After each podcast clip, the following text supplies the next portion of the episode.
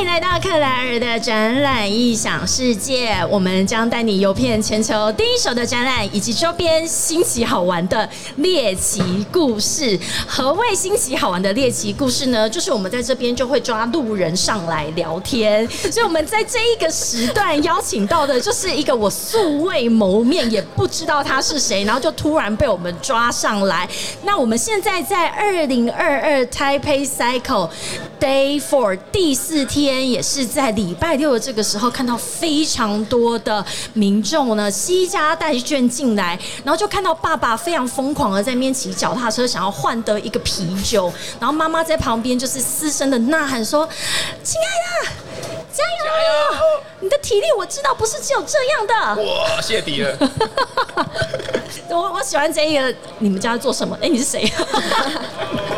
我们这个时段的来宾呢，邀请到的是 Stram 哦，这个有一个难念，Stram 陆联的 Ian，然后也请你介绍一下你的朋友。OK，好啊，我是素联的 Ian，，然后这我隔壁呢是那个米奇，她现在是我们登山车界呢最炙手可热的女性的选手。呜呼，大家好，米奇，你知道你来这边干嘛的吗？我不知道哎、我其实只是刚好也要去找他，然后刚好就被叫过来了。然后就上来了，然后就开始跟一个就是觉得很疯的就开始聊天了。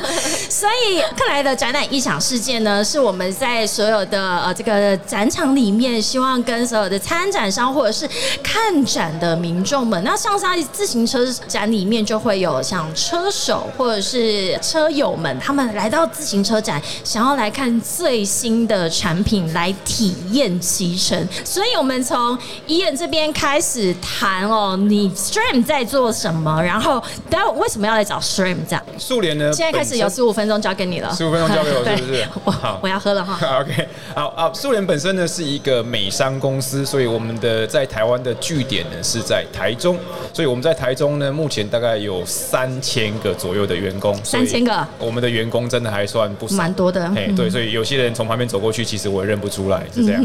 所以我们主要的生产的产品项目呢，基本上就是在车上你看得到的东西，基本上都有，除了车架之外。所以车架本身呢，就是我们的客人哦，就好像 Giant、像 Merida 这样，就是我们的客人。然后我们提供很多的零零总总的零件，让他们把车子把它完成，把它组装起来。所以这样呢，他们就可以把这些乘车来做全世界的贩售、做销售、做行销，这样。十五分钟哎，对啊，你只交 一分半，对啊，我我我还是要让你保持清醒。结束了是不是？那我们就开始喝了哦。因为因为我很怕你干杯一下我我很。怕你呛掉哦。米奇，是米米奇啤酒呢？米奇有喝吗？我我会喝啊，会喝那个瑞克。就这一场就是在直播一直喝，哎，在直播喝啤酒直播。喝饮料。米奇，请问一下，台北自行车展是每年你一定必到的一个展览吗？其实这是我第一次来，最喜欢这种，就是喜欢虏获人家第一次，然后第一次来马上就被抓来做 live podcast。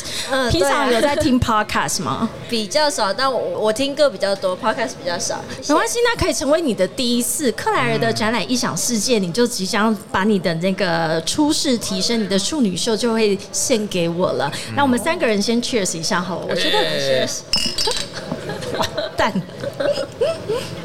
我们要从哪里开始聊起啊？对啊，所以我们还是要回到产你品。你第一次来到台北自行车站，严格来说是第二次，因为第一次是刚好开幕第一天我就遇到那个，然后就想说原本说要见面，但因为刚好有事情，然后妈妈就哎六点了关门了，然后今天再来。对，对那你今天来主要来找伊恩是平常有什么样子的合作？没有？因为你知道他来干什么啦？因为之前就有正事啊，就有聊过天啊，想说就今天，因为我原本答应他礼拜四还是礼拜三就要来。好，这样讲好了，来对啊，，你们家做变速器的，我我我我要解释一下，其实因为我们在很多的活动场合，在竞赛的场合，嗯一定我们都会跟这些选手很熟悉，所以其实呢，我们不管是有没有赞助关系，我们其实都是很好的朋友，嗯就好像我们旁边的江爸也是。嘿，江爸你好，所以我想以你身为这个呃 SRAM 的一员哦，你最需要也最想知道是这些车手跟我们骑乘的这个反馈。是的，对，所以这也是为什么要跟他们一直有这样子的一个交流。那以我们这种一像一般的消费，今天有看到很多西家代券来的，对，所以你们在做变速器上面，这一次在台北自行车展有没有带什么呃新的亮点，或者是想要传达什么样子的资讯给我们的现场？如果来看的民众或者是我们的车手这样子不同的族群，是的，好，所以其实呢，今天的主轴呢，其实我们今年在摊位摆了八台车，然后刚好在我们这边现场呢，其实就有一台是我们的这个全套的无线电子变速，嗯哼，所以我们现在在车上看得到的原件呢，只要是变把变速的相关的这些产品，它都是无线电子变速，是不需要任何电线的，它都是用无线讯号来。哎哎，等一下，无线的，所以这好像我我我有一点，就是跟我想象中以前的那些脚踏车上面，其实会有很多的线路。交杂的这些线路啦，你们就哎，就像我们现在的地上的线一样，其实你们把它整个就就消失了耶，都简化掉了，对，因为其实。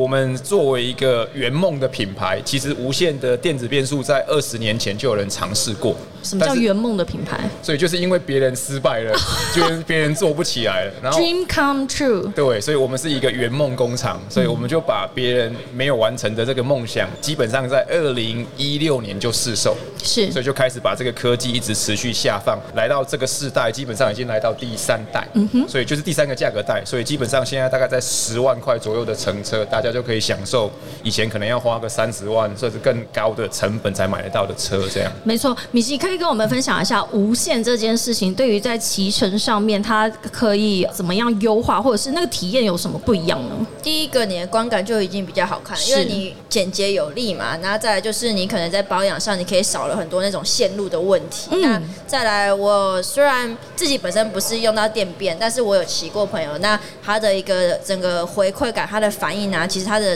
就是敏捷度都很好，对对对对，所以这种就是你们最想要达到的一个目标，也是你们最需要的一个反馈。对，嗯，因为所以我们为什么跟选手都保持很好良好的这样关系，就是因为我们可以最知道最第一手的讯息，然后可以直接回馈到我们的 R&D，然后来做更进一步的开发下一个时代的产品。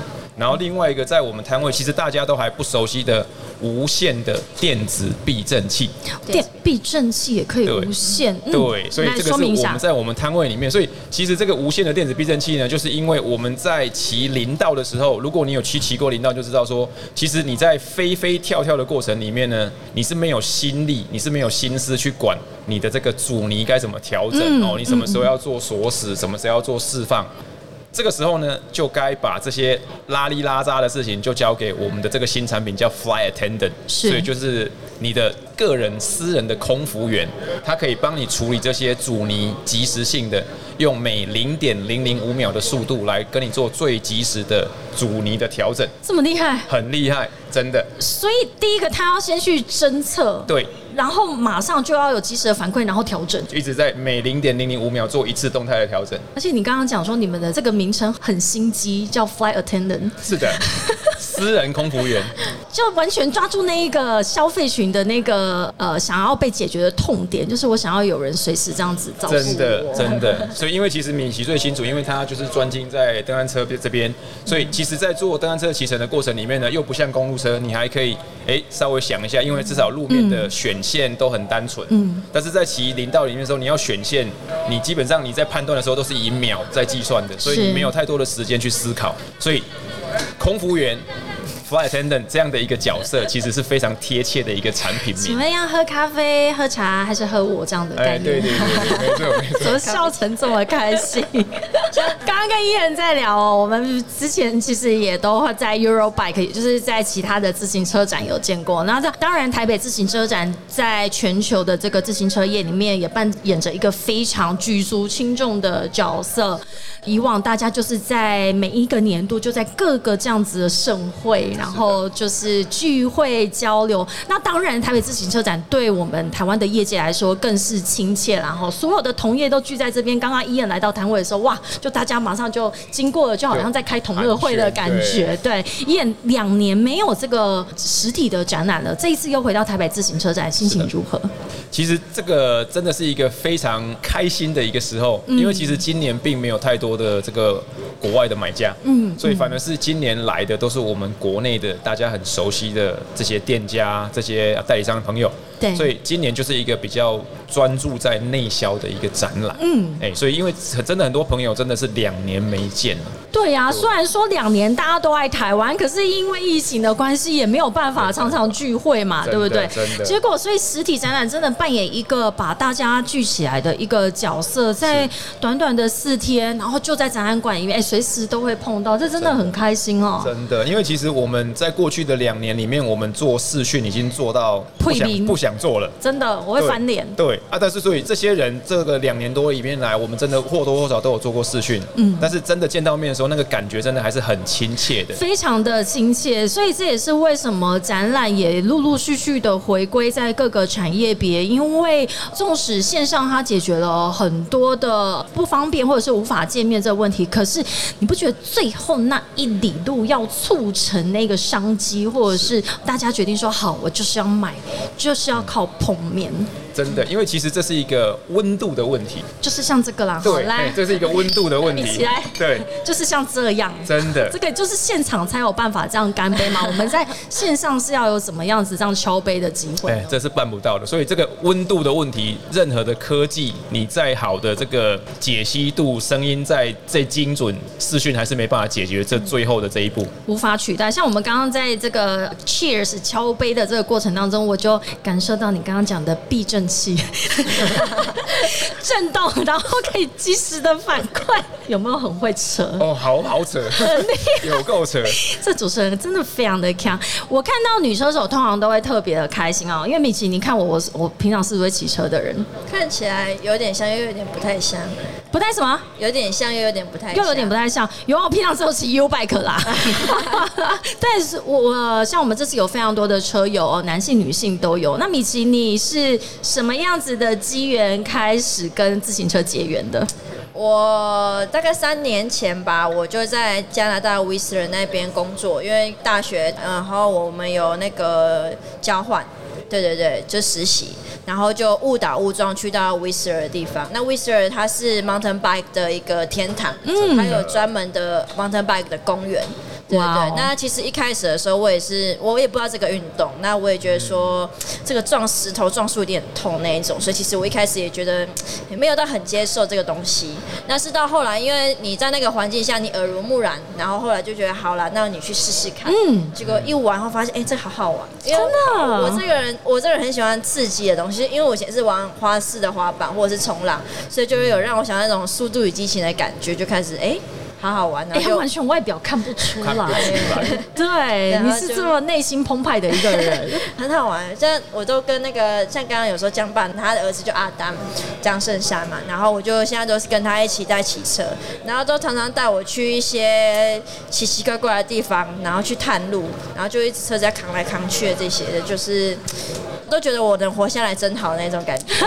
哎，那自己身为一个女车手哦，有没有？我想现在车手的在台湾的男女比例应该是还是非常悬殊，还是蛮悬殊，还是非常悬殊。所以看到女车手，我都会特别的兴奋哦，也也会觉得说，哎，女生在跨进来，无论是你要成为职业或业余，其实我老实说，总是还是会会有那么一点点的迟疑，觉得说这个我可以去进行吗？米奇可不可以跟我们分享一下？假设像我们这种平常就是只有骑 U。百科在解决最后一里路，但是我这几天聊下来之后，我觉得，哎，我觉得自行车好像是一个我可以把它当做一生的一个 lifestyle，lifestyle。对，因为我觉得我自己虽然很爱运动，但我还没有把自行车当成一个我自己的规律运动的一个一个项目。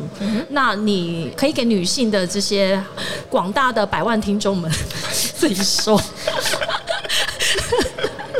什么样子的一点小小的，不要讲建议啦，就你的经验如何？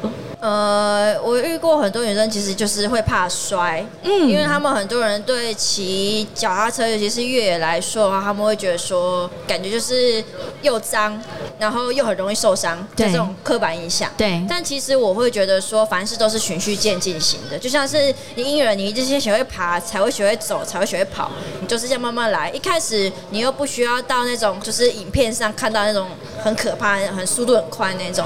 你开始就像是 U bike，你去到公园好了，你去到公园，我们就可以先体验一下一点越野路面，比方说草地啦、石头啦那种微微的土丘，你去感受，慢慢的去体验骑以 U 后。bike 去这样对吗？好 好像好像蛮硬的。就是你有什么样的车种，就可以做什么样的事情，我们就是很容易去做一个调整变化嘛。那再来，其实就是说。脚踏车这个东西，对于你未来你骑机车，为什么三宝这么多，甚至是开车也好，嗯为什么车祸这么容易有车祸？原因就是他们没有这些观念。比方说，我们骑在山上里面，我们都是属于比较专心，那我们要随时去应付各种的变化，突然性的都有，你没有预料到的也有。那其实这个你就把它拿到马路上，你骑机车也好，去上班也好，骑脚踏车也好，你都会遇到冲出来的人啊、车啊、狗啊、小孩都会有。那你要怎么去做一个安全性的一个预防，或者是你真的遇到，你要你要怎么去做一个应变？这个其实都是我从骑脚踏车学到的。哎、你完全帮我们开启了下一个主题耶，下一个是交通部道安会要来跟我们讲自行车安全的部分。哦对，因为我觉得在台湾，像我自己骑 U bike，虽然 U bike 都是解决最后一里路，可是你在那个过程当中，你还是会遇到很多的突发状况。像我曾经有遇过我的笔电就飞出去，但是那是我自己的疏忽，我不晓得这个速度上面的控制，然后遇到坎的时候，原来这个会影响我的篮子里面的东西全部飞出去，嗯那我笔电就飞出去了。对，然后以及当然也会常常遇到我们现在的行人，其实对于自行车道跟人行道他们的一些路权上面要彼此互相尊重。是啊，我觉得这个观念其实是需要被推广的，然后大家一起营造一个更好的骑乘环境，说不定女生开始进入这个这项运动的意愿就会越来越高。我觉得都是哎、就是其实像我们最近也一直想要设法。跨入到一点公路车友，因为像前几天阳明山那里有比赛嘛，那嗯好像、呃我没有人到场，可是我听我朋友说，就是很多人都会，就算已经到选手级别了，还是摔车。哦那就是我们也一直想要去，不管是一般的市民大众，甚至是到选手，我们就就是想要让你知道一些怎么样可以帮助你更安全顺利的去完成这些事情。没错，没错，所以这个时候变速器就很重要了。刹车更重要。对刹车更重要。来，伊恩伊恩再来讲一下，所以这个对于安全本来就是一个非常重要的一项零件哦。是所以你们这个也是你一直以来，我相信是以你们的企业的核心理念。当然，当然。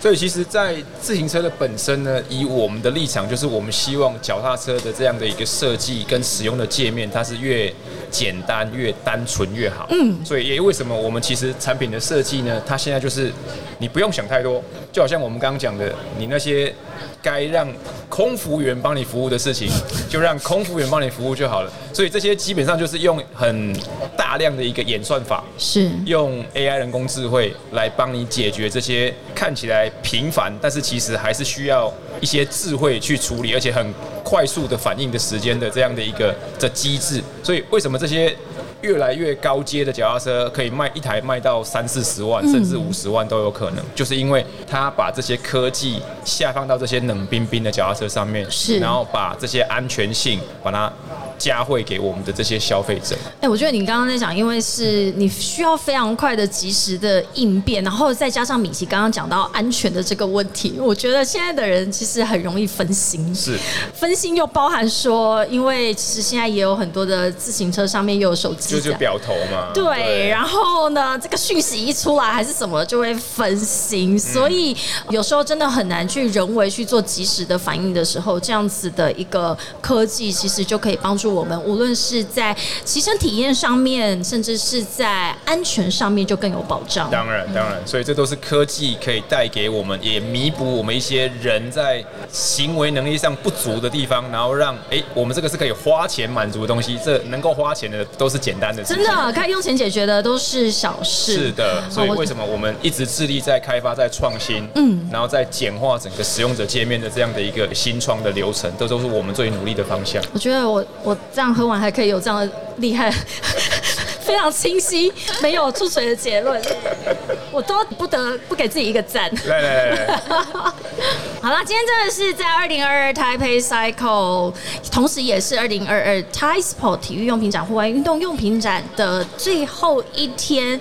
那在礼拜六的这个时候呢，就会有很多的民众西家带眷来到现场来亲身体验，或者是来到现场听我们的这些跟来宾的语谈，更知道说我们在台湾自行车的这个。整个供应链对全球是一个非常重要的一个据点哦，然后再加上我们很多的车手来这边分享，女性们站出来，骑起来，女力当道。现在真的很多越来越多女生在骑车了，对对，我也很多都骑得很厉害，我也要加入哈，希望明年我们这个时候克莱尔已经变成一个嗯，就是至少不会再说我只有骑 U bike 去解决最后一里路的这样子一个状况，因为自行车真的是一个，我觉得它是一个 life。Lifestyle 了，已经不是单纯只是一个运动。我们今天非常感谢树联 SRAM 的 Ian，还有乱入，不知道为什么被拉起来了米奇，但这也是我们克莱尔的展览影响世界的一个宗旨哦，带你游遍全球第一手的展览，这是最第一手了吧？真的，以及周边新奇好玩的猎奇故事，我们今天就抓到一个新奇好玩的猎奇故事了哈！谢谢所有的好朋友以及所有的听众们，我们下个时段见喽！好拜。拜。